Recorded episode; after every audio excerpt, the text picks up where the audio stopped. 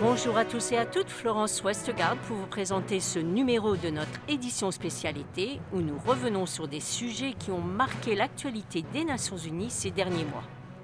Aujourd'hui, Maxime, nous allons parler du cyberharcèlement. Oui Florence, deux journalistes belges, Florence Hainaut et Myriam Leroy, elles-mêmes victimes de cyberharcèlement, sont allées à la rencontre d'autres femmes, journalistes, politiques, blogueuses, qui ont dû faire face à des campagnes de haine d'une violence inouïe sur Internet et plus particulièrement sur les réseaux sociaux. Pour évoquer cette thématique, Alexandre Carrette d'ONU Info Genève les a rencontrées.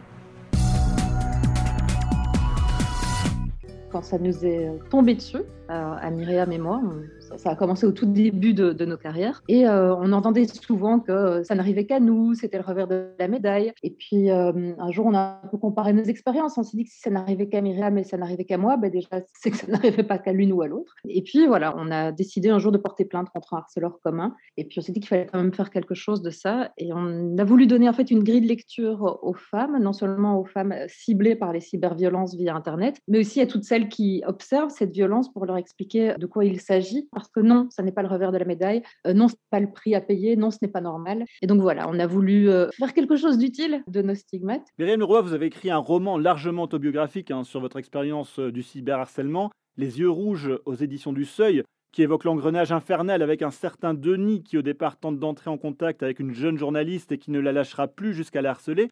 C'est très insidieux car au départ, ce Denis paraît inoffensif. Il explique même qu'il est père de famille. Ouais, bah alors je préfère dire que c'est un roman euh, autofictionnel qu'autobiographique parce que c'est une synonymisation de plusieurs situations vécues. Il y a toujours cette tendance à, voir l'agresseur comme un marginal, comme un fou. C'est la même chose pour les accusations, les, histoires de violences sexuelles. Hein, les, violeurs dans l'imaginaire collectif, c'est toujours des dingues avec des cagoules dans des parkings tard le soir.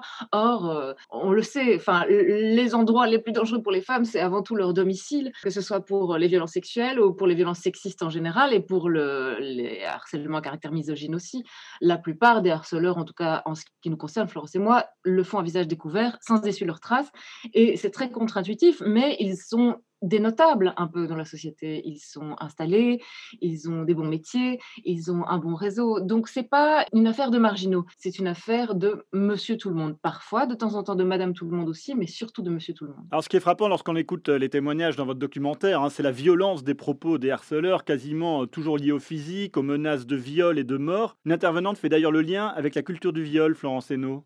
Alors oui, hein, il y a un lien entre la culture du viol parce que la réponse quasi systématique qui est faite aux femmes qui se plaignent des violences subies via Internet, c'est qu'elles l'ont peut-être un peu cherché, qu'elles s'exposent beaucoup sur Internet. Et c'est ça la culture du viol, c'est la remise en question de la parole de la victime, voir si elle n'est pas un petit peu responsable. Et puis, comme Lorraine Bastide, parce que c'est elle dans le film qui en parle, elle dit la culture du viol, ça va le petit commentaire en rue jusqu'au viol, eh ben, c'est la même chose pour les cyberviolences. Ça va du petit commentaire euh, un peu méprisant sous une photo ou un post au raid ultra violent. Euh, et c'est le cas de plusieurs femmes, mais pas toutes, mais qui s'expriment dans, dans, le film. Alors, les femmes qui sont harcelées dans votre documentaire, hein, ce sont des femmes qui ont un certain pouvoir euh, ou de l'influence, des femmes qui n'ont pas peur de parler, d'affirmer leur avis. Et du coup, on se dit qu'elles sont mieux armées pour supporter toutes ces attaques. Et pourtant, euh, le cyberharcèlement a un impact très important sur le plan psychologique que sur la suite euh, de la carrière des victimes, Florence Hainaut. Ça a des effets extrêmement concrets sur la place qu'on a envie de prendre dans l'espace public euh, après, étant donné qu'on connaît le prix. Et donc, il y a en effet des jeunes femmes qui ont du mal à s'engager, qui ont peur de s'engager en politique, ou dans les médias, celles qui quittent les médias et qui quittent la politique, et en règle générale, une extrême prudence de toutes celles qui ont vécu des violences à s'exprimer. Et c'est le cas pour Myriam et moi. On a quitté Twitter,